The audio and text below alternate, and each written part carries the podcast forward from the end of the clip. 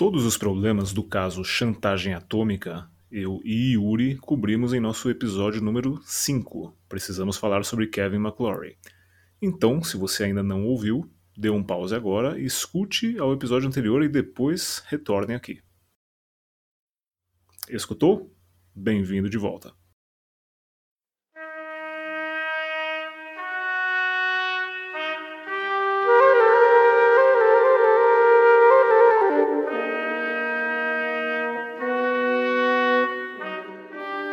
Épico. Segundo os dicionários de língua portuguesa, obra que relata uma ação heróica. Quando pensamos em filmes épicos, nos vem à mente películas clássicas como Ben-Hur, 2001, Odisseia no Espaço e A Volta ao Mundo em 80 Dias. Também temos os épicos modernos, como 1917, O Irlandês e Era uma Vez em Hollywood. A série Star Wars ocupa a majestade épica quando pensamos em ficção científica. Entretanto, é raro uma franquia se aventurar na grandiosidade. O qual maior é a proporção, maior serão seus custos, e o fluxo da produção de filmes em escala industrial é prejudicado. James Bond, até o lançamento de 007 contra Goldfinger em 1964, era só um espião britânico eficiente, um aventureiro da mesma safra que Bulldog Drummond, Simon Templar e Biggles. Só que hipersexualizado e, fazendo uso de Alex Delarge, ultraviolento. Quando o mais aguardado filme de 007 de todos os tempos estreia em dezembro de 1965, Bond deixa para trás sua persona de agente secreto para assumir sua posição de super-herói que transcende a Guerra Fria e a sua britanicidade, com o perdão do neologismo. O maior Bond de todos colocou a criação de Ian Fleming no alto pedestal da cultura pop mundial, onde permanece inconteste até os dias de hoje. 007 contra a chantagem atômica cumpriu aquilo que prometia ser quando nasceu nas páginas de um roteiro no final dos anos 50 chamado Longitude 78 West ser o épico de 007.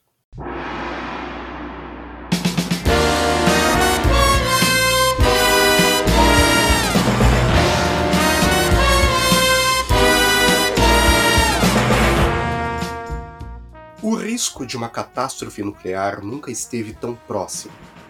Com muitas cirurgias plásticas e horas de treinamento, a Spectre prepara um homem para se passar pelo oficial François Derval, da OTAN, piloto de caças que transportam bombas atômicas.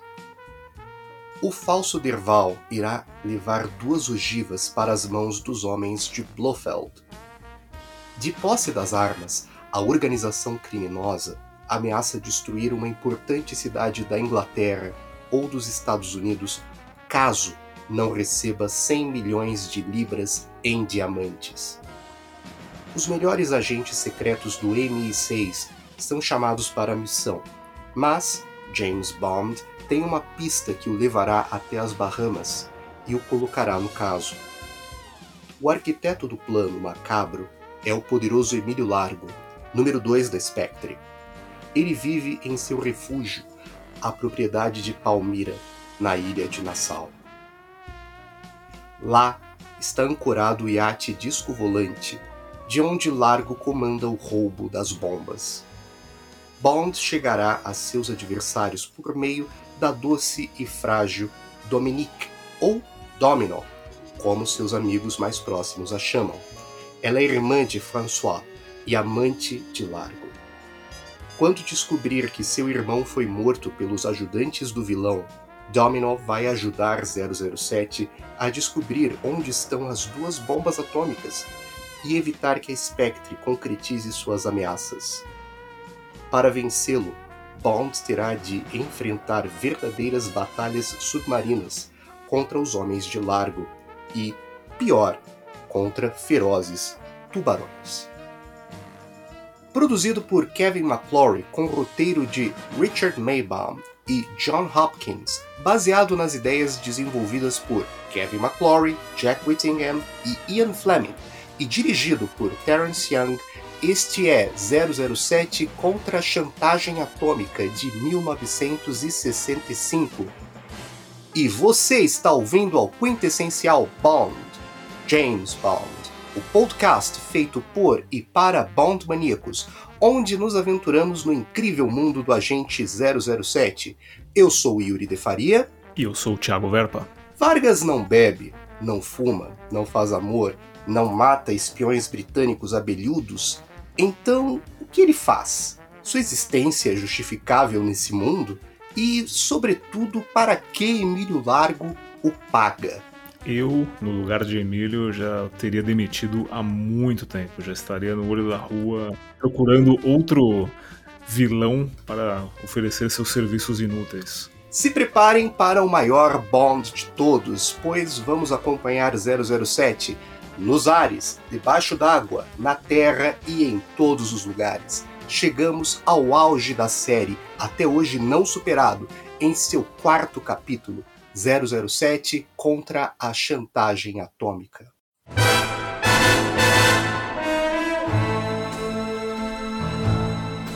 He's tall and he's dark and like a shark he looks for trouble. That's why the zeros double. Mr. Kiss Kiss Bang Bang. A palavra Thunderball título original de 007 contra a chantagem atômica, é um termo militar americano que descreve a nuvem em formato de cogumelo após a detonação de uma bomba atômica.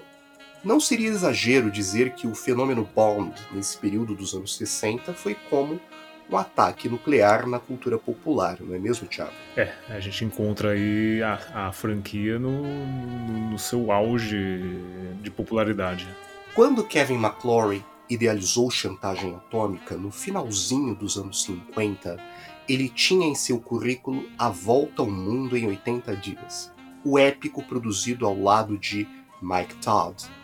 O filme era um exemplo típico de filmes roadshow. Mas o que eram esses roadshow movies?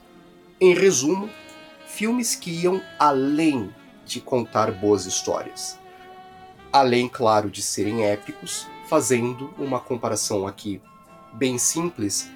Enquanto os filmes mais convencionais eram um Big Mac, um filme roadshow era uma refeição bem refinada no Figueira Rubaiá. Para quem não sabe, Figueira Rubaiá é um restaurante aqui de São Paulo de altíssimo nível. E caríssimo, diga-se de passagem.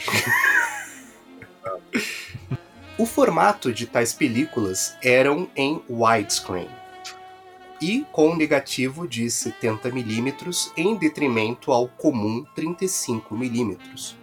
Tinham intervalos independentemente da duração e eram verdadeiras experiências imersivas para a plateia. Ir ao cinema, assistir a um filme desses, era um verdadeiro evento numa época onde não haviam tantas pirotecnias como nos dias de hoje. Aqui no Brasil, cinemas como o Cine Espacial ou o cinema do edifício Copan foram construídos justamente pensando nessa experiência com suas telas de proporções descomunais. Atualmente, apesar de Quentin Tarantino ter brincado com essa abordagem ao lançar Os Oito Odiados, é algo que caiu em desuso no cinema que prefere o espetáculo do IMAX, que, ironicamente, se propõe a também ser uma experiência imersiva. É nesse universo que o McClory pensou em seu Bond ser um épico submarino, apresentando o agente 007 em grande escala a uma plateia certamente muito mais exigente do que os do que os telespectadores que assistiram ao episódio Cassino Royale da Climax em 1954. Motion pictures have been described as like looking at something through a keyhole. You see what is straight ahead, you hear what is straight ahead. And television up to the present, even more confined. But the pictures you are now going to see have no plot. They have no stars. This is not a stage play, nor is it a feature picture, nor a travelogue, nor a symphonic concert, nor an opera. But it is a combination of all of them. In fact, it is the first public demonstration of an entirely new medium, which we believe is going to revolutionize the technique of motion picture storytelling. Ladies and gentlemen, this is Cinerama.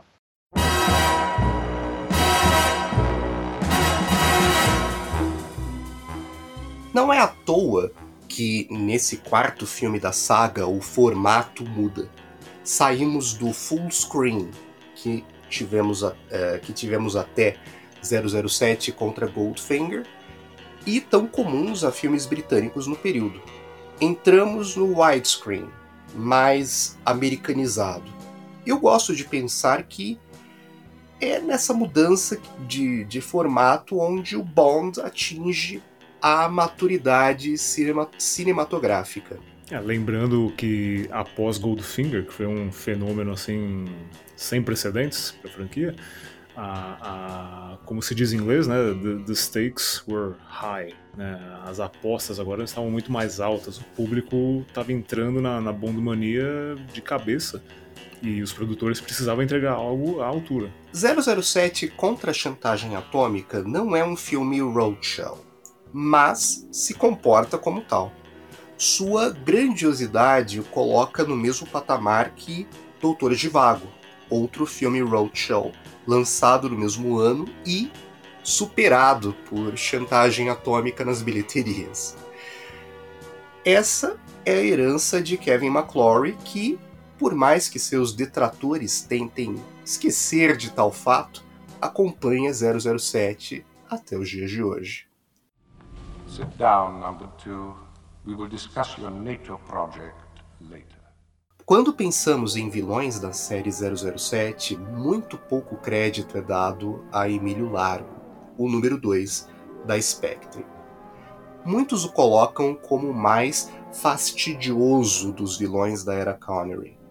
Entretanto, eu o classifico como um dos mais interessantes adversários de 007 em toda a saga.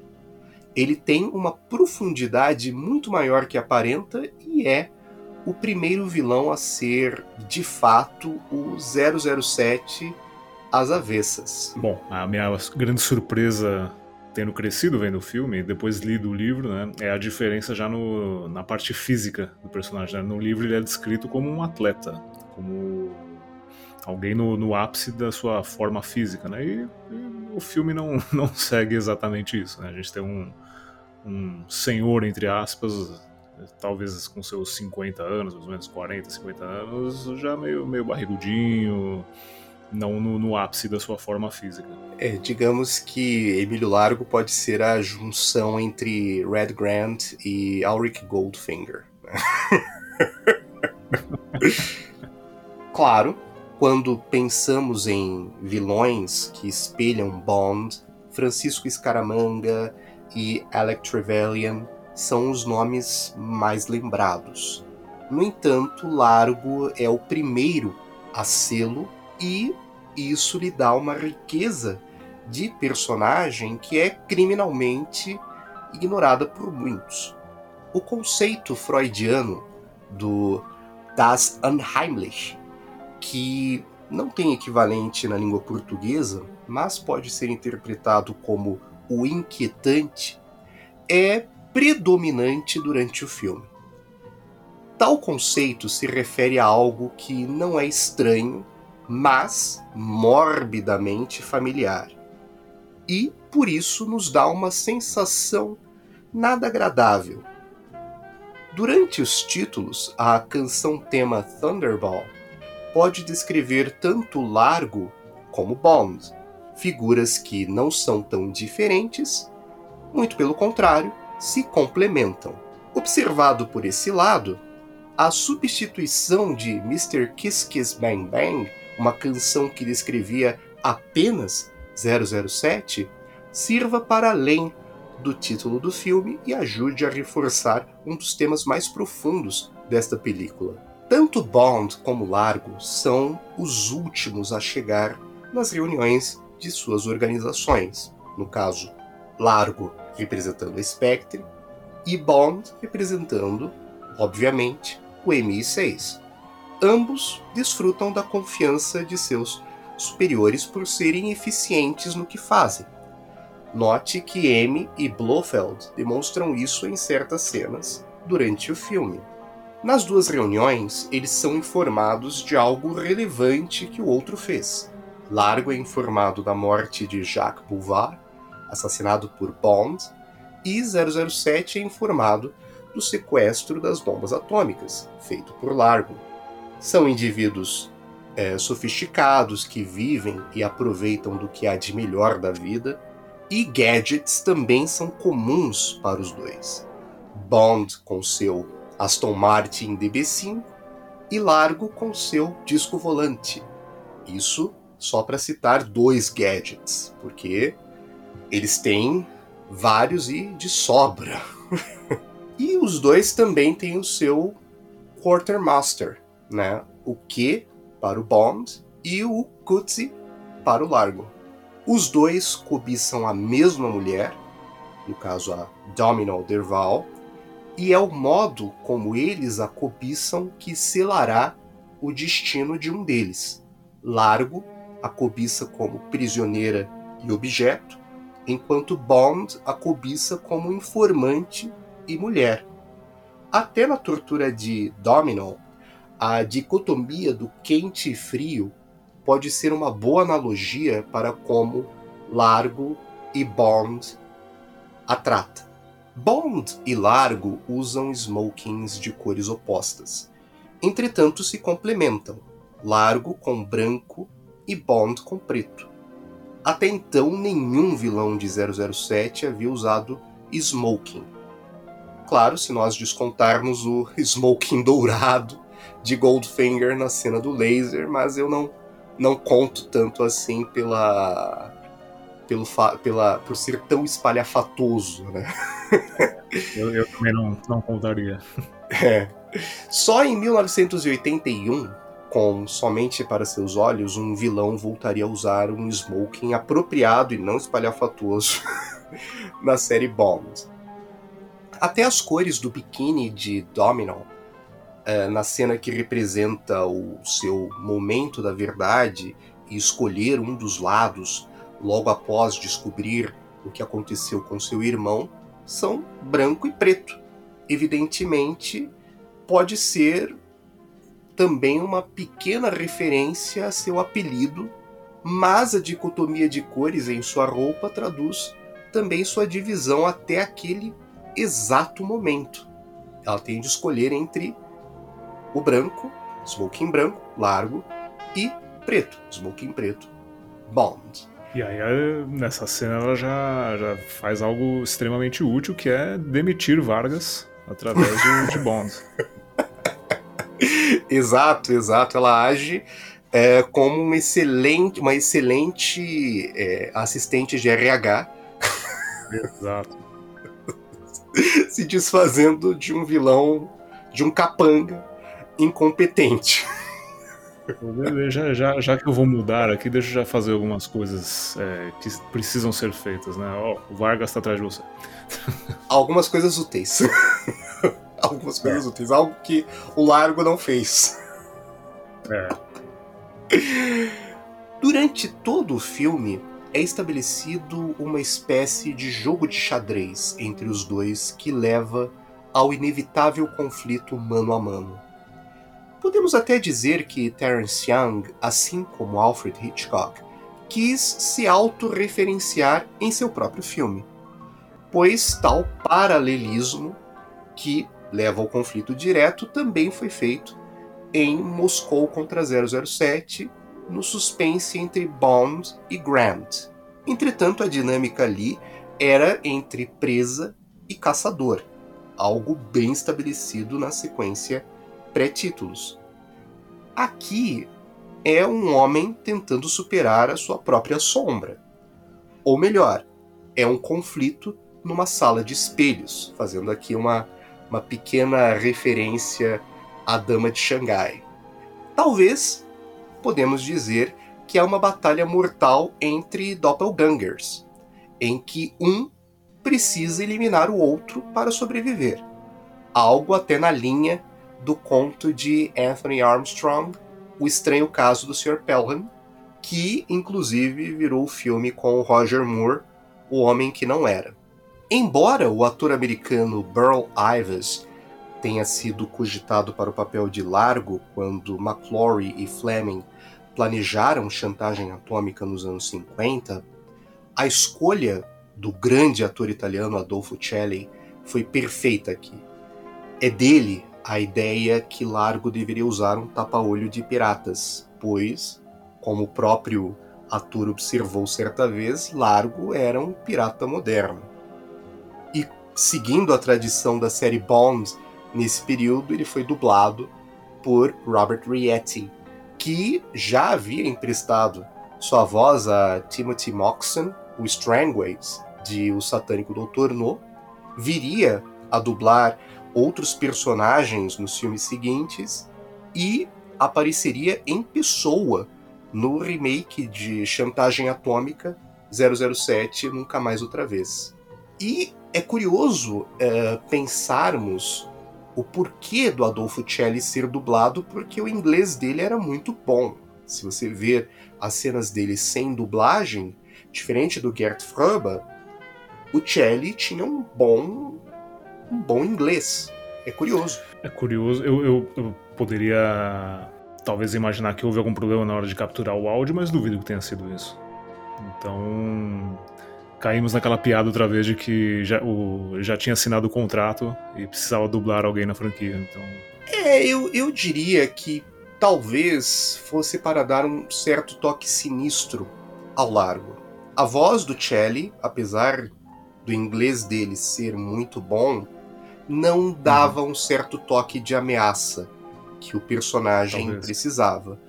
E a dublagem do Rietti dava esse toque dava esse toque a mais. E, claro, é, assim como foi a escolha do Michael Collins para dublar o Gert Fröber no filme anterior, em que ambos tinham vozes bem parecidas, o uhum. Rietti e o Celli também têm vozes bem parecidas. A escolha foi complementar. Porém, quando nós formos falar de Só se vive duas vezes, nós vamos ver que Tiger Tanaka tem a mesma voz que Emílio Largo. E por, por, por Celli ser italiano, eu trago uma outra curiosidade aí para os fãs de, de metal como eu. É, existe um, existia um vocalista chamado Ronnie James Dio, de descendência italiana, que foi o precursor para quem para quem ouve esse estilo musical temos os famosos chifrinhos né os horns que o Ronnie meio que usava nos shows e acabou virando algo que é usado até hoje e ele conta que ele veio com isso porque a avó dele, italiana, falava sobre o evil eye, o mal olhado, né? Então você rebatia o mal olhado com esses chifrinhos. E foi engraçado que anos depois, mesmo já tendo assistido o filme, assistindo uma pela enésima vez, eu percebi que o Emílio Largo na cena do cassino usa o Evil Eye, os chifrinhos para quando ele fala que Bond está jogando um mal olhado nele, né? E para mim foi uma, uma surpresa ver, falar, olha só, os, aquela história do, do Ronnie James Dio está aí na tela, achei bem curioso. You wish to put evil eye on me, huh? We have a way to deal with that where I come from. e claro, com o anel da Spectre ali em uhum. evidência na, na mão dele, né? Celli foi de grande importância para o teatro e cinema brasileiro nas décadas de 40 e 50 dirigiu filmes da Companhia Vera Cruz e foi o primeiro diretor artístico do teatro brasileiro de comédia. Não seria exagero dizer que ele é, até hoje, o mais próximo que o Brasil esteve de um papel de grande importância na série 007. Ele apareceria mais tarde, em 1972, no diálogo Quem a Viu Morrer, ao lado de outro James Bond, George Lazenby. uh, e voltaria a atuar com o Connery no thriller de 1976, O Próximo Homem, mas nada vai superar o papel seguinte dele nos anos 60, se auto-parodiando no filme Operação Irmão Caçula, que nós vamos abordar muito em breve. My dear uncooperative Domino. How do you know that? How do you know my friends call me Domino? It's on the bracelet on your ankle. So, what sharp little eyes you've got. Wait till you get to my teeth. Pode ser feito o argumento de que Dominique Domino Derval, aqui interpretada pela Miss França na altura, Claudine Auger, talvez seja a mais sexy de todas as Bond Girls antes e depois. Ela pode ser descrita como a combinação dos pontos fortes de todas que vieram antes dela. Sua personalidade é tão multidimensional que ela tem a ingenuidade da Honey Rider. Ironicamente, ela é encontrada pela primeira vez se aventurando no fundo do mar e dá ao Bond uma estrela do mar, talvez uma referência às conchas de O Satânico Doutor No. É uma prisioneira do vilão, assim como foi Tatiana Romanova e Jill Masterson. Porém, é também bem independente, assim como Pussy Galore. Não é à toa que é ela quem mata o vilão Emílio Largo no clímax do filme. Talvez aqui outra referência ao fato de que foi Pussy quem trocou o gás e avisou, a CIA, sabotando o plano de Goldfinger no, no filme anterior. É, eu, já, eu já vi até algumas pessoas comentando que não gostam do fato dela ter matado o Emílio e não o Bond, né? Mas para mim isso não, não tem problema nenhum. Evidentemente, mantendo o padrão dos anos 60, a Claudine Auger foi dublada aqui e novamente pela já veterana Nikki Vanderzell. A, a Nikki ela foi a voz das Bond Girls dos anos 60. Assinou um belo contrato em Dr. No e. Ela foi a primeira atriz francesa a estrelar num filme de 007. E isso fez que muitos elementos originais da personagem fossem alterados. Ela deixa de ser italiana para ser francesa. Domino era Dominetta Vitali no roteiro e livro Chantagem Atômica, mas o Dominetta virou Dominique e Vitali virou Derval. É com ela que vemos Bond demonstrar pela primeira vez uma certa vulnerabilidade quando 007 precisa dizer a Domino que seu irmão, ou melhor, o sósia do seu irmão, embora a ordem dos fatores não altere o produto, né, porque foi o sósia que matou o irmão, mas tudo bem. Está morto. Ele não, ele não poderia falar o, o assassino do seu irmão está morto. É, não daria muito certo, né? Tipo, ele está morto, mas ele matou seu irmão. É. Mas quem mandou? Largo. É. é. Ali, o talento e versatilidade do Connery, detalhe, único James Bond a ter um Oscar até hoje. Registre-se. São postos à mesa e Claudine Auger também mostra que está no mesmo nível da Honor Blackman. Não é só uma, uma Bond Girl bonita, ela também sabe atuar. Ela consegue ser a mais bela de todas as Bond Girls e vai além, nos oferecendo maior profundidade naquela cena do que Diana Rigg e Eva Green, na minha modesta opinião. Ela chora ali não só pela morte do irmão, mas também por sua posição, sendo prisioneira do homem que matou o seu irmão e pressionada por outro homem que, apesar de se compadecer de seu sofrimento, só fez amor com ela como parte de uma missão, nada além. O que nos faz aqui pensar na cena final, quando ela mata ao largo, ela não estava salvando o Bond. Isso para ela era inteiramente secundário.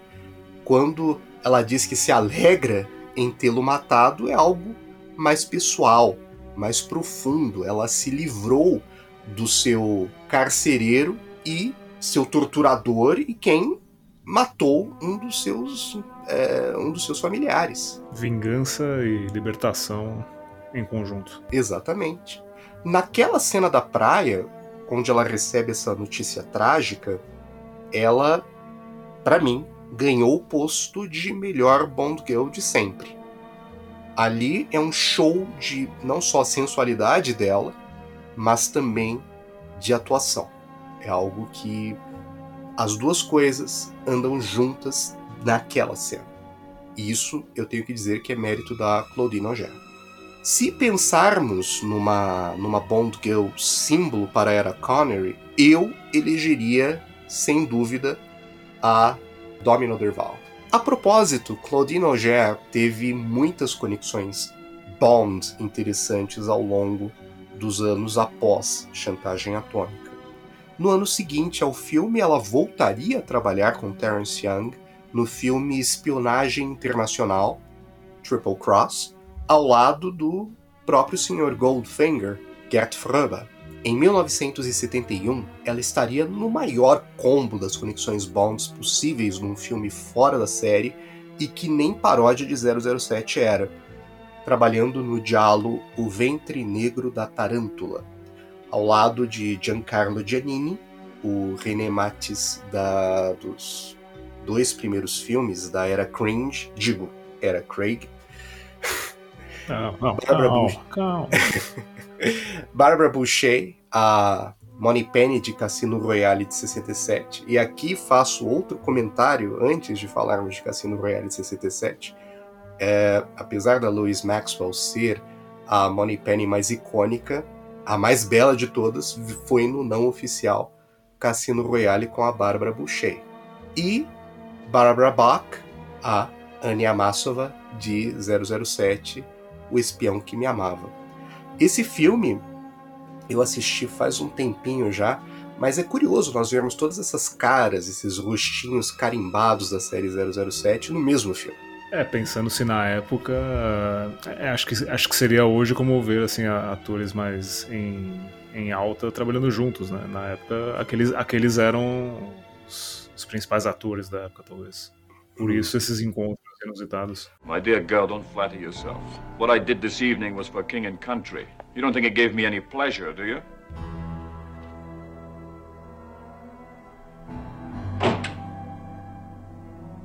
Course, I forgot your ego, Mr. Bond.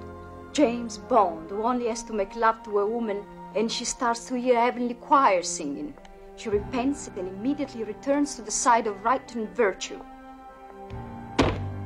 But not this one. What a blow it must have been. You having a failure. Well, you can't win them all. E claro, não podemos nos esquecer da primeira femme fatale se descontarmos a Rosa Klebb, evidentemente, da série 007, Fiona Volpe, interpretada pela atriz italiana Luciana Paluzzi. Quando McClory, Whittingham e Fleming planejavam Chantagem Atômica nos anos 50, havia-se pensado num personagem semelhante chamado Fatima Blush, que seria uma agente dupla Eventualmente, essa personagem viria a aparecer em 007 Nunca Mais Outra Vez.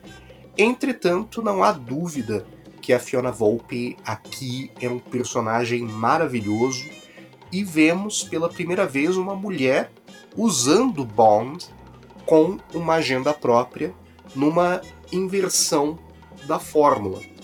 Isso até então não havia acontecido. Era Bond que usava as mulheres para seu próprio, seu próprio objetivo. Acho curioso também a, a primeira aparição dela, né? Naquela moto com uhum. mísseis. É, é bem. É, talvez seja a primeira mulher usando um gadget na série. É, a gente tem que pensar que Goldfinger criou um. um levou a um certo patamar esse uso de gadgets, né? Então o público com certeza já estava esperando algo tão bom quanto ou melhor no próximo filme, que seria Chantagem Atômica. Tudo muito bem pensado e utilizado no melhor espírito Christopher Nolan, que precisa dar sentido a tudo e credibilidade a tudo que aparece em tela. Volto a repetir algo que meio que se tornou uma resposta constante ao Cary Fukunaga, o cara que fez Lita Mahori virar o novo Terence Young em comparação com ele, né? Personagens femininos fortes sempre existiram em Bond, e isso não é uma invenção da era cringe, de era Craig. Nesse ponto, tenho que concordar. E é com a Fiona Volpe que nós temos o primeiro momento de metalinguagem em 007, quando Richard Maybaum coloca nas falas dela as críticas ipsis literis que muitos inteligentinhos de plantão tiveram quando a Pussy Galore uh, se converteu ao lado do bem só por ter sido seduzida por Bond. O modo como Connery olha para ela durante a cena, começando com um desprezo e finalizando com um cinismo, sublinhado com a one-liner não se pode ganhar sempre e com um sorriso no olhar, é um dedo do meio a esses críticos. Era a época que Bond não se importava em agradar críticos e queria agradar as plateias. Hoje, no entanto, isso se inverteu. Né? É, quem sabe agora com a nova fase, ventos da mudança surjam e tais pensamentos retornem, né? O, o, não, que, não que a série tenha que agradar apenas fãs, né? A gente sabe que os filmes têm que agradar o público e trazer retorno financeiro, né? E, e deixar um pouco de lado esses críticos, porque hoje a internet permitiu que pessoas sem, sem base nenhuma sejam críticas. Né? Então, não é mais como antigamente, que um crítico é, era o trabalho dele ser crítico e estudar e, e, efetivamente aplicar o seu conhecimento nisso. Né? Hoje em dia, qualquer um pode se dizer crítico, entre aspas. Luciano Paluzzi, no ano anterior, havia feito uma vilã muito semelhante no filme da série O Agente da Uncle para agarrar um espião. E a morte da sua personagem naquela película ecoa em Chantagem Atômica. Enquanto no primeiro, Napoleão Solo dá um olé nela e recebe a rajada de metralhador em seu lugar, aqui Bond rodopia e leva uma bala nas costas é uma cena que também é uma referência bondiana em si, quando lembramos da sequência pré-títulos de 007 contra Goldfinger. É, uma coisa que me incomoda nessa cena, que é um detalhe, né, e pode ser contornada facilmente imaginando-se outras coisas, né, mas a impressão que se dá quando ela é atingida pelo tiro é que o, o, o capanga foi assim, de uma mira inimaginável em acertar entre os dedos do Connor, né? Porque logo que a gente vê que ela tomou o tiro, o sangue já começa a escorrer entre os dedos dele. A impressão que dá é que a bala passou entre os dedos dele e não acertou. Obviamente a gente pode pensar que assim que ela tomou o tiro, ele pôs a mão em cima. Mas é, é engraçado. Eu, eu sempre achei engraçado essa, essa cena. Bom, essa cena eu sempre achei Pode parecer sádico da minha parte, mas eu sempre rio quando eu assisto essa cena. Porque é de, é, é de, um humor mórbido, sabe? É uma cena sardônica, Sim. de certa forma. Porque é, ele vai lá, leva ela até uma mesa e diz: Vocês se importam que minha amiga se sente aqui? ela está morta. Morta não no sentido de. Claro, ali você tem o, duplo sentido, de estar tá morta literalmente, mas morta de tanto dançar. Morta. É, Sim. É... Se fosse na era Roger Moore, esse filme, certamente você teria uma sequência, logo depois do Bond sair, deles oferecendo alguma bebida para ela e ela ali morta. Mas é uma sequência muito. É um, é um humor que ele não é humor galhofeiro, como nós vamos ter depois, hum. mas é um humor adequado. É um, é um humor que. Hoje não é para todo mundo. Não é para todo Sim. mundo. Hoje nós temos. Enfim. os jovens de hoje são iguais às velhinhas muralistas dos anos 50. Então, algo assim é, é, é absurdo se rir. Mas é engraçado.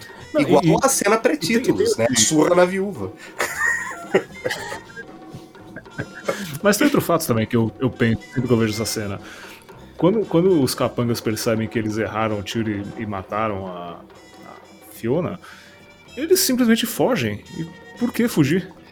Porque o, bom, o Bond ainda está lá, mais vulnerável do que nunca agora, e eles simplesmente fogem, em vez de ter, tentar terminar o serviço. Porque imagina eles voltando depois e falar, a gente, a gente não conseguiu matar o Bond, a gente errou e matou a Fiona, inclusive.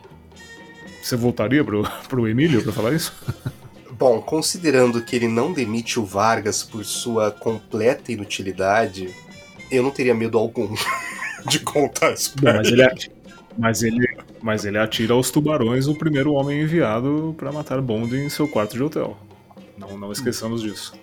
Bom, considerando que antes dele chegar, ele fala para os tubarões para eles ficarem mais calmos, que é, mais calmos porque a refeição entre aspas já estava chegando, né? É... Eu imagino que ele planejava colocar ele para os tubarões independente do resultado. Então, é. porque por justiça, de fato, eu colocaria o Vargas na, na piscina de tubarões. Às vezes o é. Vargas era um estudante, primo de um conhecido que precisava de emprego. Nunca saberemos. Bom, considerando, olha só como é que a inutilidade, até na era, até nessa, nessa, nessa era Connery, a, a inutilidade chega a ser poética, né? Tipo, o Vargas é inútil, mas nos diverte. Diferente do Elvis, do Quanto of Solas. É inútil a gente nem sequer lembra. A atriz italiana também teve seu momento Bond, depois de Chantagem Atômica, e apareceu no último filme dos anos 60 da série OSS 117, o primo francês do 007, Assassino de Aluguel. Embora o título traduzido literalmente nada de rosas para a OSS 117 seja mais adequado. Nesse filme, ela atua ao lado do Kurt Jurgens, o Carl Stromberg de 007, o espião que me amava, e John Gavin, o ator que quase se tornou o primeiro americano, ou segundo americano, se você estiver contando Barry Nelson, a interpretar James Bond na série em 007 Os Diamantes São Eternos. Esse filme eh, meio que nos dá uma ideia, a cena entre o John Gavin e a Luciana Paluzzi, meio que nos dá uma ideia de como seria o John Gavin sendo James Bond. Meio que nos dá uma visão de como teria sido os Diamantes São Eternos. Eu nunca assisti, mas procurarei ver para ter uma ideia. É, esse, esse filme. É que assim. Se você gosta do estilo Lazembe, o John Gavin vai ser o seu prato cheio. se você gosta do estilo Lazenby. Agora, se você curte estilo Connery Dalton, o Gavin ele não vai te servir nesse aspecto. em Chantagem Atômica, nós temos o nosso terceiro Felix Leiter na saga Bond. Em O Satânico Doutor No, tivemos Jack Lord, que é o Connery dos Felix, em 007 contra Goldfinger, tivemos Cislinder, que é o David Niven dos Felix. e agora temos Rick Van Nutter, que é até hoje o Felix mais próximo do idealizado por Fleming. Podemos dizer que ele é o Tim Dalton dos Felix. Pela primeira vez, depois de Jack Lord, eles acertaram, eles, os produtores, acertaram na escolha do ator para o papel e não foram distraídos como da última vez e contrataram Van Nutter para aparecer como Félix em filmes futuros. Mas não conseguiram encaixar ele nos dois filmes seguintes e o contrato não foi renovado. É uma pena, né, Thiago? É, a gente poderia ter tido uma, uma espécie de continuidade nesse aspecto, né? E ajudado a, a cimentar esse personagem. É uma pena mesmo. É, se tivessem ao menos chamado ele para 007, Os Diamantes São Eternos, e com 007 Vive e Deixe Morrer, teria sido muito bom. Mas ter uma linha de continuação bem rígida não era comum nessa época. Considerando que Rick Van Nutter era mais jovem que David Hudson, seria muito bom se o tivessem mantido no papel até 007 Permissão para Matar. Toda a história da vingança do Bond contra o Sanchez teria mais peso e melhoraria ainda mais o filme. Afinal, o ator que mais se assemelha ao Félix do Fleming estaria ao lado do Bond, que mais se assemelha ao do Fleming. E mais, ganharia também o gancho que é descrito nos livros, muito provavelmente, perdendo o braço e, e a perna na, na cena dos tubarões com o Sanches, não é mesmo? Para quem não sabe, nos livros, é, o, o Félix, ele logo no segundo livro, é, Vive Deixe Morrer, ele perde a, a mão e uma perna por tubarões, que é o que acontece em, em Permissão para Matar, né? Como, obviamente, como os filmes não seguiram essa ordem cronológica, a gente nunca chegou a ver, a gente chegou a ver esse ataque, né, em Permissão para Matar, mas nunca a continuidade dele, que é Félix com o um gancho na mão e a perna prostética. Quem sabe ele poderia aparecer em algum filme da era Brosnan com o gancho e a perna prostética, meio que viraria um Desmond Llewellyn, né? alguém que vem desde os anos 60 até os anos 90, teria sido, teria sido muito bom.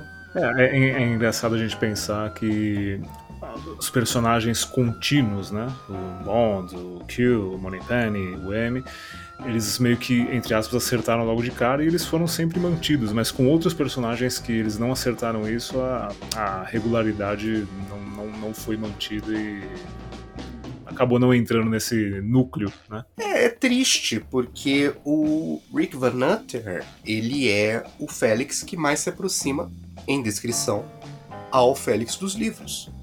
E seria muito bom tê-lo durante todo esse período, desde chantagem atômica até os anos 90.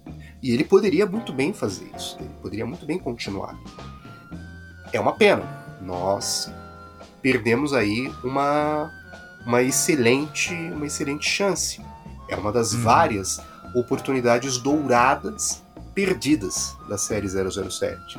O Félix seguinte, que viria depois do Rick Van Nutter, o Norman Burton, é um passo atrás nessa evolução do personagem e eu digo que é o Roger Moore dos Félix. He looks at this world and wants it all. So he strikes like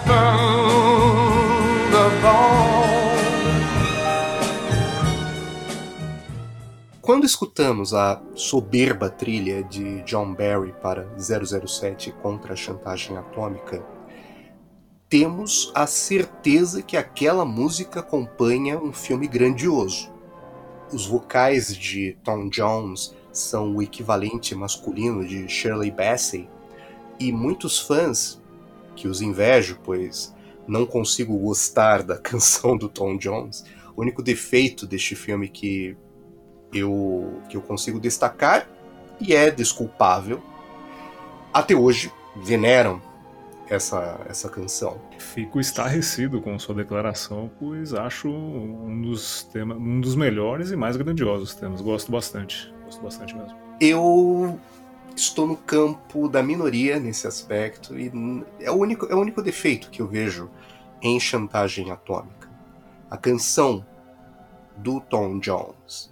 É, não significa que eu não seja fã do Tom Jones, tem algumas coisas legais que ele canta que eu gosto, Porém, vou chegar à razão pela qual eu não gosto desse tema. E a razão se chama Mr. Kiss Kiss Bang Bang.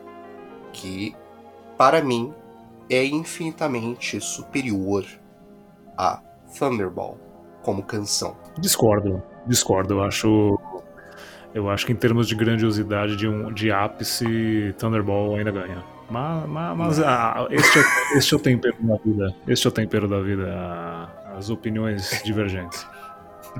Sob pressão, uns dão seu potencial máximo entregando algo inigualável. Outros simplesmente entram em colapso. Aqui, John Barry entrega sob pressão e não seria exagero dizer que ele entregou uma trilha sonora superior à anterior e cuja grandiosidade serviria como padrão para as três trilhas seguintes compostas por ele. Sendo mais longo que os dois anteriores em que ele trabalhou, para se ter uma ideia, o corte bruto de chantagem atômica era de quatro horas. O John Barry ele sabia que deveria compor mais música do que antes e exercitar a sua criatividade em grandes proporções.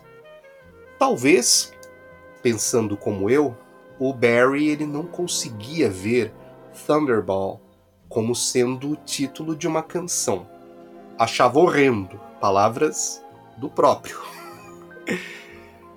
Se 007 contra a chantagem atômica é a resposta que a série dará a seu próprio sucesso anterior, 007 contra Goldfinger, onde a canção era sobre o vilão, por que não fazer da canção deste filme uma ode a James Bond? Não é mesmo? Barry conta numa entrevista que durante um voo ele havia lido numa revista que os italianos haviam apelidado James Bond de El Signore Bacio Bacio Bang Bang, Mr. Kiss Kiss Bang Bang em inglês. A partir dali, Barry ficou convencido que tinha seu título e comporia uma canção ao lado de Leslie Bricusse, que anteriormente compôs Goldfinger, junto com Anthony Newley.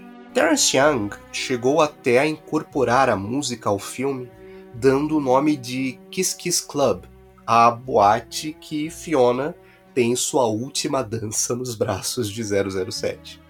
Brickus amou o produto final, e enquanto o mundo se extasiava com o sucesso de 007 contra Goldfinger, Dionne Warwick é chamada para gravar o tema em Londres e todos ficam mais que satisfeitos com o resultado. Barry compõe a maior parte da trilha do filme, tendo como base instrumental Mr. Kiss Kiss Bang Bang, e todos se convencem que Barry e Brickus conseguiram um sucesso consecutivo após Goldfinger. É, eu vou discordar nesse ponto, porque para mim Mr. Kiss Kiss Bang Bang funciona muito bem como uma música ambiente. Uma música, não digo que a música é ruim, ouço, só que ela, ela cai muito bem ao longo do filme como um condutor, uma música ambiente que vai acompanhando o filme. Mas se eu for pensar em tema, é, Thunderball ainda ganha para mim. Thunderball é para mim é extremamente grandioso e épico, como você disse no, no início do, do, episódio. Porém, acredito que a United Artists pensou da mesma forma que você, porque pensando na, na promoção comercial do, do filme, eles forçam o Barry a compor uma canção que tenha Thunderball no título. A essa altura, o Leslie Bricusse ele já estava ocupado com outros projetos e o Barry divide o desafio de encaixar esse título nada musical numa canção com Don Black, em sua primeira contribuição, primeira de várias contribuições para a série Bond. Nasce então Thunderball, com Tom Jones na época uma sensação entre os jovens nos vocais. Só que Kiss Kiss Bang Bang não estava morta e pensou-se em colocá-la nos créditos finais com ninguém mais ninguém menos do que Shirley Bassey emprestando sua voz. He's tall and he's like a That's why the zero's double. Mr. Kiss, Kiss, Bang, Bang. He's suave and he's smooth. And he can soothe you like vanilla. The gentleman's a killer. Mr. Kiss, Kiss, Bang, Bang's not a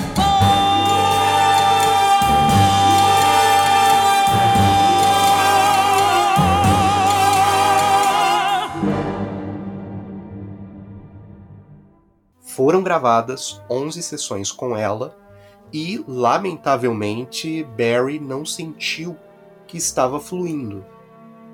Ao saber que a canção não seria usada de forma alguma no, no filme, a Shirley Bassey ficou furiosa. E eu também. Até hoje, na verdade. É... e no melhor estilo Kevin McClory, ela ameaçou processar a Ion, o que, para o bem de ambos, não ocorreu.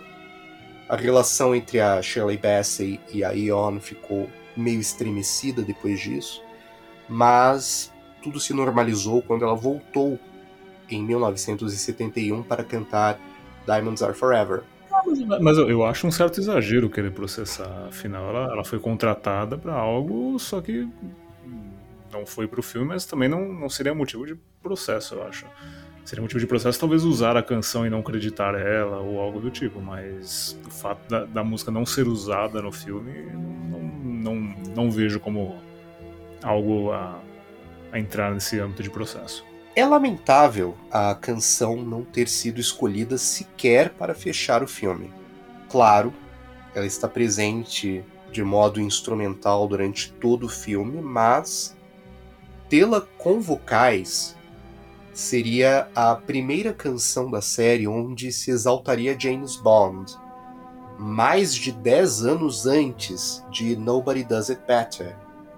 Fora que reforçaria um dos temas que discutimos aqui, a dicotomia inquietante entre Bond e Largo. Thunderball, a canção, representando a dualidade, enquanto Kiss Kiss Bang Bang representaria o triunfo de Bond. Só me resta aqui ter esperanças de que esse tema seja eventualmente resgatado com uma voz lendária, talvez a da Adele. Vamos parar hum. de colocar Billie Eilish para cantar James Bond, pelo amor de Deus, para ser o, o tema do novo Bond, que com sorte há de ser Henry Cavill. Ah, mal, mal posso esperar para ouvir essa notícia. I don't like to shoot in, in master shots. I shoot very. John Ford was my godfather and my mentor in the film business. And I think you'll find that in Dr. No, I used about 90,000 feet of film as opposed to the 150 and 200 that's standard. With Willie Wyler, there'd always be a million feet of film. Same with George Stevens. Same with uh, Anatole Litvak. Same with John Huston. I like to shoot the, the bits that I'm going to use. I mean, it's stupid shooting a, a whole sequence in, in master shot when it's quite obvious that you're going to use it for the entrance and maybe for the exit. But you can't play the, the real dialogue bits in, in, uh, in anything except a medium and close shot. And so I shoot, I shoot very little film. In fact, I'm a bit stupid because I should shoot more. Very often you need something for your editing afterwards and you haven't got it. Nenhum diretor em 007 foi tão influente teve filmes tão sólidos como Terence Young. Não é à toa que, após a sofrível, sofrível experiência de Lewis Gilbert no esquecível com 007 Só Se Vive Duas Vezes, a série só retorna à sua forma com Peter Hunt, discípulo confesso de Terence Young em 007 A Serviço Secreto de Sua Majestade. Ele dirigiu, ele, Terence Young, dirigiu o primeiro filme da série, apresentando James Bond e sendo um dos parteiros do 007 cinematográfico. Continuou no segundo, nos entregando aquele que muitos incluindo eu mesmo e você também, Thiago, é um dos melhores de toda a saga. E aqui ele fecha a sua participação na série com o filme que é o maior de todos até então e, digo eu, o maior de todos até hoje. Vou discordar elegantemente do senhor, mas entendo, compreendo. Apesar dele ter ficado de fora de 007 contra Goldfinger, Young não dispensou o espetáculo controlado de Guy Hamilton. Muito pelo contrário. Ele o leu e o incorporou à sua fórmula para Bond. Chantagem atômica é o diálogo descontraído entre essas duas abordagens. Enquanto Moscou contra 007 é o rei e 007 contra Goldfinger é o as, 007 contra a chantagem atômica é o coringa desse baralho que é a série 007. Conquanto vemos hoje diretores pretensiosos tentando, entre aspas, salvar 007 de si mesmo, maldizendo de seu passado e tentando consertar a série colocando sua marca autoral arrogante numa série que já tem uma história bem rica, com raízes profundas. Bate aquela saudade do, do trabalho do Terence Young e do Guy Hamilton, que apesar de terem dirigido só seis filmes somados, com apenas dois, é, ditaram os rumos da série até 1989. Sim, alguns diretores posteriormente não, não souberam executar tão bem né, essa, essa uhum. fórmula acabaram cometendo certos exageros, então cabe muito bem essa, essa sua fala aí sobre é, Young e Hamilton serem parte essencial da franquia. Terence Young e Guy Hamilton eles são o Yin e Yang da série 007. É, são fórmulas que, se você usar, não tem erro, mas você tem que usar com moderação. Você tem que saber usar essas fórmulas. Porque quando você não sabe usar essas fórmulas, o negócio desanda. É aquilo Exato. que a gente disse até, até no episódio de Moscou, em que nós demos exemplos. A fórmula do Guy Hamilton levada ao máximo, você tem aberrações como o Foguete da Morte, Só se vive duas vezes, é... Um Novo Dia para Morrer, você tem essas aberraçõezinhas.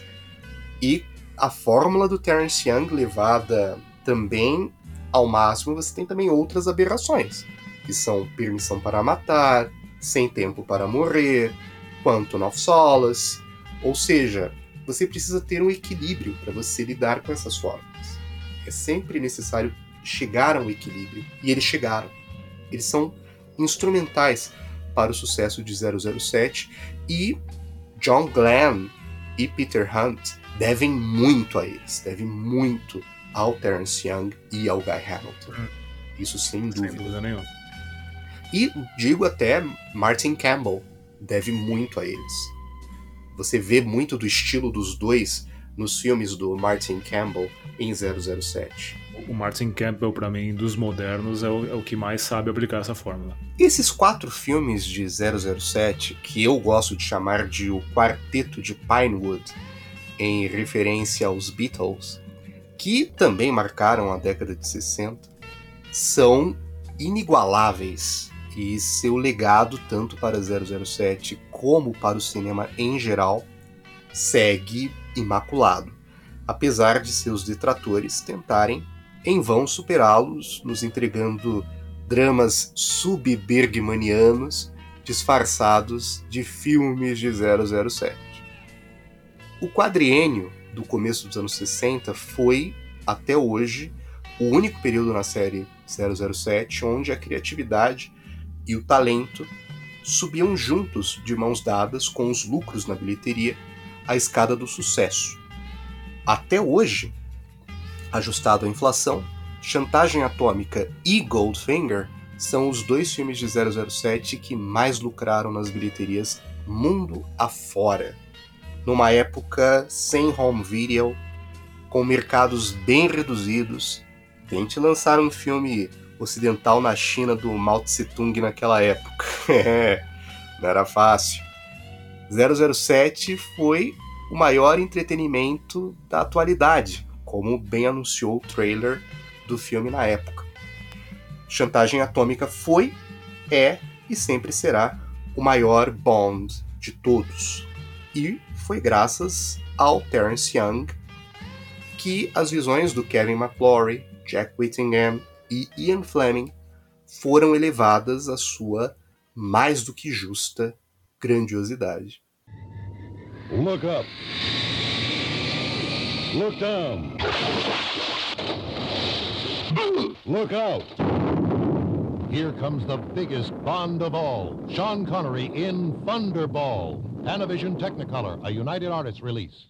Não, como eu falei, eu gosto do filme. Só me incomoda mesmo essas partes submarinas que são lentas demais. Mas eu, eu abro esta parte agora perguntando para você, você é, numa mesa de, de jogo num cassino à noite usaria óculos escuro? Porque raios temos uma senhora com certeza acima de seus 60 anos com um vestido de gala numa mesa de jogo usando óculos escuro à noite. Dentro do. Por quê? Considerando que o. que no, quando o Bond ele entra no cassino, você tem ali vários easter eggs, né? Você tem o, o Kevin McClory fumando ali um charuto na, na entrada, e a mulher que cruza o caminho do Bond, quando ele pegou as fichas para jogar, essa mulher é, que cruza o caminho dele é a Frederica Sigrist, que era a esposa do Kevin McClory na altura, você pode ter várias coisas estranhas ali naquele, naquele cassino. Pode ter vários easter eggs e coisas estranhas, né? Uh, e o Sim. Felix Leiter ali ele também tá usando óculos escuros naquela cena do cassino. Então. Se talvez fosse a moda da época, usar óculos escuros não, não importa o local, nem a hora. É, eu, eu imagino que ali seja uma jogada mais de estilo. Thunderball é mais estilo. Eu diria que é o filme mais estiloso de 007. É um filme que tem uma atmosfera maravilhosa. Tudo que eu, tudo que eu disser sobre chantagem atômica não vai ser no caminho da, da crítica, vai ser no caminho da exaltação. Sim. Então, é, é um, eu sou um filme que eu gosto. Para, para falar. Sou suspeito para falar. Gosto do filme, apesar do, do já mencionado, né? Eu acho as cenas é, dentro da água muito lentas e que para mim atrapalham um pouco o clímax do filme, mas é um filme que eu gosto, sim. Não, não, cri, critico essas cenas, mas com, com muito respeito e, e, e é, um, é, um, filme bem posicionado na minha, meu ranking de 007. Bom, no meu caso, eu coloco esse filme, como eu disse no, no comentário sobre Goldfinger, antes eu achava Chantagem Atômica um filme chato, quando eu era criança. Eu achava um filme chato, achava um filme lento, achava um filme é, sem graça e tal. Eu achava até uma tarefa ter de assistir Chantagem Atômica quando eu era criança. Uhum. Mas, conforme eu fui envelhecendo, conforme eu fui crescendo e tal, eu vi nesse filme, e, e, claro, crescendo e conhecendo o cinema, para além de 007, conhecendo o cinema. Eu percebi que ali você, você tinha, você tem uma mina de ouro, você tem o 007 na sua melhor forma, você tem Sean Connery dando a sua melhor performance como 007, é a melhor dele. Enquanto as últimas três performances dele eram embrionárias, eram performances que iam da insegurança para a segurança, até a confortabilidade. Aqui não. Aqui tudo funciona. Tudo. Absolutamente tudo. Tudo que ele faz funciona, ele está se divertindo no papel é, e ele dá a melhor performance dele ali, como James Bond. A melhor. Sem sombra de dúvida. E eu chego a dizer que é a melhor performance que um ator de 007 deu num filme de 007. Na minha modesta opinião, todos os outros atores eles podem ter filmes muito bons em seus períodos, com exceção do George Lazenby, que não teve um período, mas Ainda assim, nenhum deles chegou ao ponto que o Sean Connery chegou em Chantagem Atômica, um ponto de mitologia. Que eu acho que nem o Roger Moore, nem o Tim Dalton, nem o Pierce Brosnan, nem o, nem o Daniel Craig chegaram. Que é um ponto de mitologia. É você, tipo, o cara, você olhar para ele e você falar: esse cara é James Bond. Você falar: uhum. é James Bond. E você não ter dúvida disso. Entende? E é a última vez que nós vamos ver o Sean Connery. Eu sei que tem mais três filmes dele como James Bond. Mas é a última vez que nós vamos ver ele como James Bond, sem aparentar cansaço, antipatia, enfim, sem aparentar estar incomodado em estar ali. Sim. Né? Uma e pena, né? é uma pena. E isso se deve muito ao Terence Young. Se deve muito ao Terence Young. Terence Young ele conseguia tirar do Connery o melhor dele. E você percebe isso nos filmes que ele dirigiu. Você percebe isso em O Satânico Doutor Novo, você percebe isso em Moscou contra 007 e você percebe isso aqui em Chantagem Atômica. Terence Young foi o diretor que sabia ler o Connery. É, eu sempre vou atribuir esse, essa, essa exaustão aí ao, ao ritmo de, de, filmagens, né? Um filme por ano é algo muito puxado, é algo que atrapalha a sua agenda no sentido de querer fazer outros trabalhos, né? Imagine só, só James Bond, só James Bond, ele querendo se desenvolver mais como ator. É, e, e, e outro ponto é o assédio que ele passou a ter, né? De não ter sossego mais. Eu, eu sempre cito aquele episódio quando eles vão filmar o o Só Se Vive Duas Vezes no Japão, que tinha fotógrafo dentro do banheiro, sabe? Nível pegadinha de programa japonês. Sim, sim. Isso deve ter assim, levado ele. Talvez não tivesse tido isso, teríamos ele por mais tempo, teríamos tido ele em A Serviço Secreto de Sua Majestade. Não sei, nunca saberemos, mas eu acredito nisso. Eu sou super fã do Sean Connery, isso você sabe, eu imagino que nossos ouvintes nessa altura já devem ter percebido. E eu acho, pelo menos eu sendo fã do Connery, eu acho que se ele tivesse saído da série depois de Chantagem Atômica, não ter feito mais nenhum outro depois, ele sairia no alto, no topo, uhum. acima de qualquer Sim. crítica. De qualquer crítica, zero críticas. Ele ia ser o Bond que você pode criticar a atitude dele como pessoa, o que de uhum. fato algumas opiniões dele, vide a entrevista dele com a Barbara Walters, você pode criticar, você pode ter determinadas críticas, mas ele sendo James Bond, intocável. Uhum. Você poderia, poderia ser dito isso, poderia ser feito esse argumento. Mas depois disso, o Bond dele foi aberto para críticas. Foi aberta a caixa de Pandora depois disso. É o fim do território sagrado. Aquele jetpack era funcional. É, foi pilotado por um dublê, era uma tecnologia uhum. militar da época que dava uma autonomia de voo de, de poucos minutos, mas funcionava. Era, era, era legal ver que os produtores iam atrás de coisas, às vezes mirabolantes, mas que possivelmente funcionavam e poderiam ser reais. Né? Existe até uma história de que após o filme alguém da Marinha Britânica procurou os produtores para saber qual que era, como funcionava aquele respirador que o Bond usa, né? que é só encaixar na boca e, e aí eles falaram, gente, aquilo lá, né? aquilo lá é mentira, aquilo não, não existe. E eu digo que essa jetpack, ela foi durante muito tempo o meu gadget, e até hoje é, na verdade, o meu gadget favorito de 007. Pensando friamente, você, você pensa que como ele entrou antes na casa com aquele jetpack gigante, é, sorrateiramente o posicionou na, naquela sacada para fugir depois, né? Porque se você for pensar. É, é, engraçado pensar que ele entrou sorrateiramente, posicionou o jetpack lá e ficou esperando. Mas, enfim, né, por mim não, não atrapalha.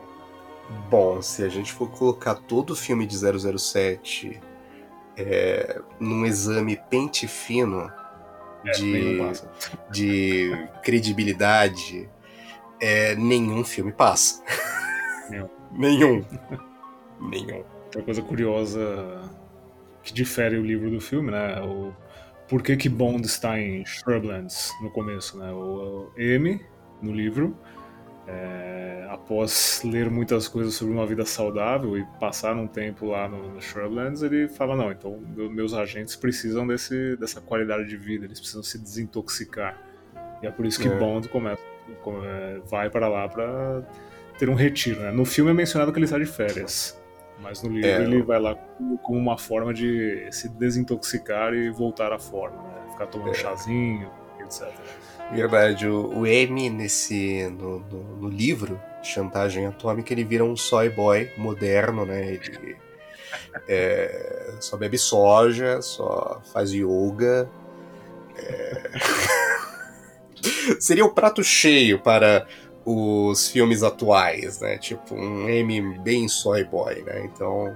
É, mas, mas há de convir que no livro, pelo menos, Bond sente o reflexo desse, dessa mudança de estilo e começa a se sentir melhor, né? Apesar de depois de voltar aos velhos hábitos, eu, como personal trainer, tenho que dizer que é real, é real. Quando você se alimenta melhor e se cuida melhor, é, há um reflexo na sua qualidade de vida e no seu desempenho. Mas não vamos entrar nesses detalhes. Eu gosto do, do, do Conde Lip nesse filme. Gosto uhum. bastante. Uhum. Interpretado pelo Guy Dolman, que eventualmente interpretaria o papel do chefe do Harry Palmer na, na trilogia do Michael Caine, produzida pelo Harry Saltzman. E eu gosto da cena quando mostra a tatuagem da, da sociedade Tong no pulso dele, e o Terence Young ele mostra isso claramente, tipo, para a plateia ver aquilo nitidamente, hum. guardar aquilo na cabeça. E quando o Lip vai lá e mexe na, na máquina de tração para matar o Bond, você sabe que é ele. Ele não, ele não precisaria falar nada, você só poderia ver o, o pulso dele lá fazendo aquilo, pronto. Teria sido, é, mesmo sem a sem a voz dele, teria sido maravilhoso. Acho que até sem a voz seria muito melhor. Mas uhum. aquela cena é a primeira vez que nós vemos Bond sendo torturado na série até então. É a primeira Sim. vez que nós vemos ele de maneira frágil. Algo não que é, é muito comum nos livros. É. Não é uma das minhas cenas favoritas, mas realmente é, é, a primeira vez que nós vemos Bond meio que pedindo socorro, né? Desesperado. É, é a primeira vez que ele está. Assim, nós podemos contar o Doutor No, aquela cena do tubo, Podemos contar, talvez. Né? Ele tá todo lá, é, mas, surrado não, mas o, o nível de, de, Mas não, mas o nível de, de desespero, acho que, que não. Que é. Chantagem atômica ganha. Sim, é a primeira vez que nós vemos ele ali sem esperança alguma, numa, numa entre aspas, tortura, né? Sem esperança. E eu gosto da cena seguinte, porque ele leva aquilo como algo pessoal, como no livro, e faz uma vingancinha bem infantil contra o Lip.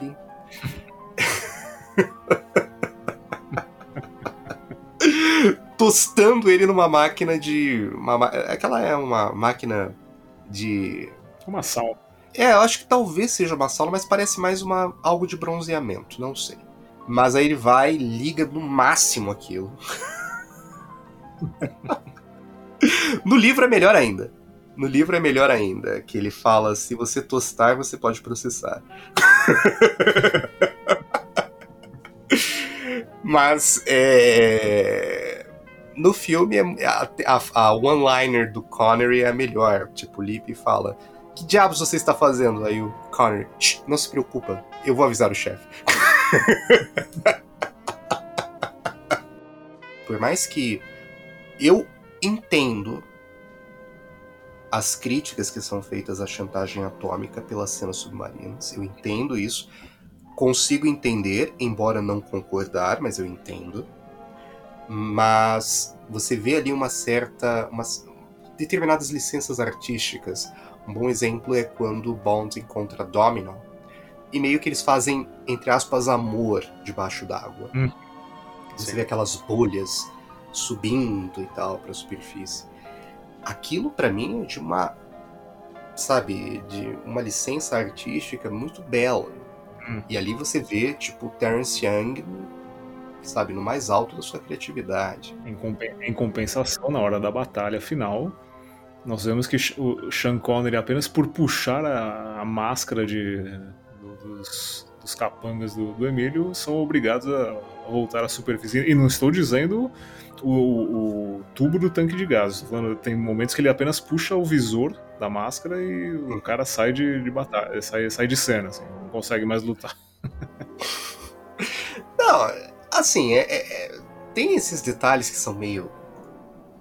né? estranhos. Por exemplo, o hum. Largo vai lá e tira também o, o, a máscara submarina do Bond, e o Bond ele não vai pra superfície, ele pega outra de um cara que tá morto lá e põe. Né? Eu, por exemplo, eu, eu entendo isso, eu entendo que tem um pouco dessas, dessas sequências um pouco complicadas de se defender, né? Mas, é como eu falo, é artístico. Tanto que nessa sequência que eu uhum. disse da Domino, se pensou que eh, de ter o biquíni dela também flutuando nessas nessas bolhas, né? Mas uhum. frearam por questão de uh, decência da época, né? Sim. Eu gosto dos, do, da, das cenas submarinas de chantagem atômica. Gosto. Gosto dos gadgets. Os gadgets eles são um espetáculo à parte. Você tem a volta do Aston Martin DB5, desta vez com uhum. mais um mais um, é, mais um apetrecho, que é o, o, o jato d'água, que nos leva Sim. à sequência de títulos. É, nós temos a jetpack, que nós já falamos, nós temos o respirador, nós temos aquele. É... Aquele motor também nas costas. É, aquele motorzinho fazer... nas costas, nós temos o, o, a câmera de, de, fotografia, que também é um contador Geiger.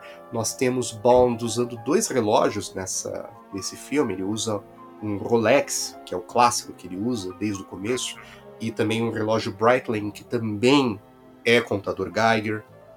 Nós temos também o gravador, por que não citar o gravador como como um gadget, né? ele consegue usar aquilo para saber que tem mais alguém no quarto dele, além dele, além dele próprio. uh, e a maleta de Moscou contra 007 está nesse filme também, mas numa cena que se você piscar você perdeu, que é uhum. uh, nas, quando ele entra no quarto dele, antes de pegar o gravador, numa mesinha ali no fundo tá lá a maleta é a maleta de Moscou contra 007, que também é citada em Goldfinger, quando ele faz a pergunta se a maleta dele tá lá. E aí, ele, aí uhum. a, a Miley, no avião, fala: a maleta foi destruída durante, a, durante o exame. Lamento. e... Eu fico pensando se gerou frustração no público. O, o, o Aston Martin foi pouco utilizado, né? Acho uhum. se apareceu em tela um minuto, foi muito, né? Fico Sim. imaginando se depois, depois do uso em Goldfinger, que foi tão, que se tornou tão emblemático, se o pouco uso nesse filme gerou algum tipo de frustração. No, no Eu não acho. Eu não acho. Eu não acho. Eu acho que foi usado da maneira que deve ser usado. Não, não faria sentido usar no, nos outros períodos do filme. Ele é usado depois, quando quando o Bones ele sai de Shrublands, mas usar ele em Nassau, para quê? Não faria muito sentido.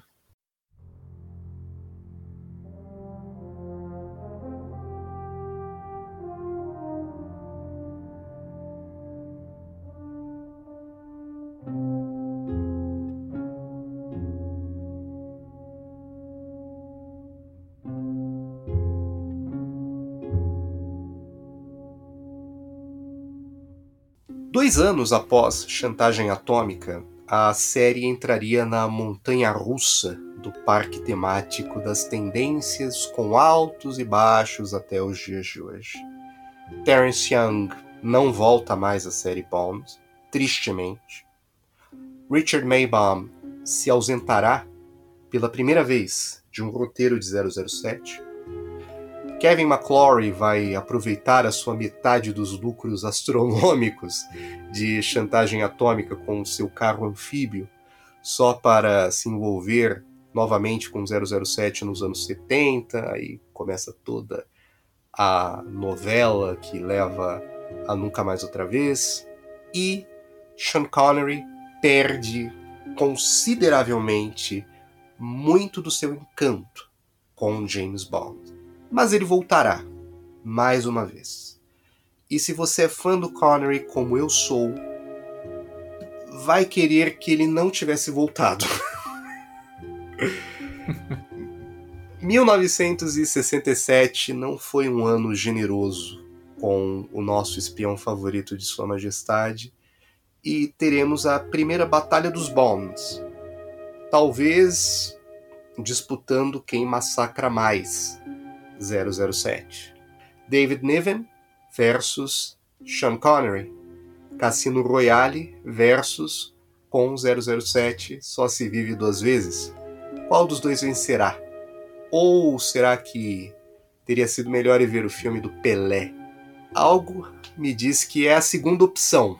Mas aguardem, pessoal, aguardem, pois antes de falarmos de tudo isso, antes de falarmos dessa primeira batalha dos Bonds, o nosso episódio de número 007 será dedicado a uma pessoa muito especial, uma pessoa importantíssima para James Bond. Portanto, fiquem ligados, afinal, este é o fim da nossa celebração de 007 contra a chantagem atômica, mas Quintessencial Bond retornará para revisitarmos a história do homem que é a razão por estarmos aqui falando de 007. E quem é esse homem, Thiago? É Barbara Broccoli. Não. não, não, não. não, porque é um. É Michael G. Wilson. Não! Não, não, não, não, não. Não, é nada, nada, é ninguém mais, ninguém menos que Ian Fleming. Sim, sim, com certeza. O criador de todo esse mundo maravilhoso de James Bond. Nós vamos abordá-lo, nós vamos contar um pouco mais sobre a história dele. Que, se nós temos James Bond até hoje, uma das razões é ele. Se ele não tivesse escrito Cassino Royale em 1953, muito provavelmente não estaríamos aqui falando de James Bond. Portanto, fiquem ligados, pessoal. Próximo episódio iremos falar sobre o pai de 007. Pai ou alter ego de 007? Eu acho que o argumento pode ser, pode ser feito. Ian Fleming. Até lá, pessoal. Tchau, tchau. Até mais.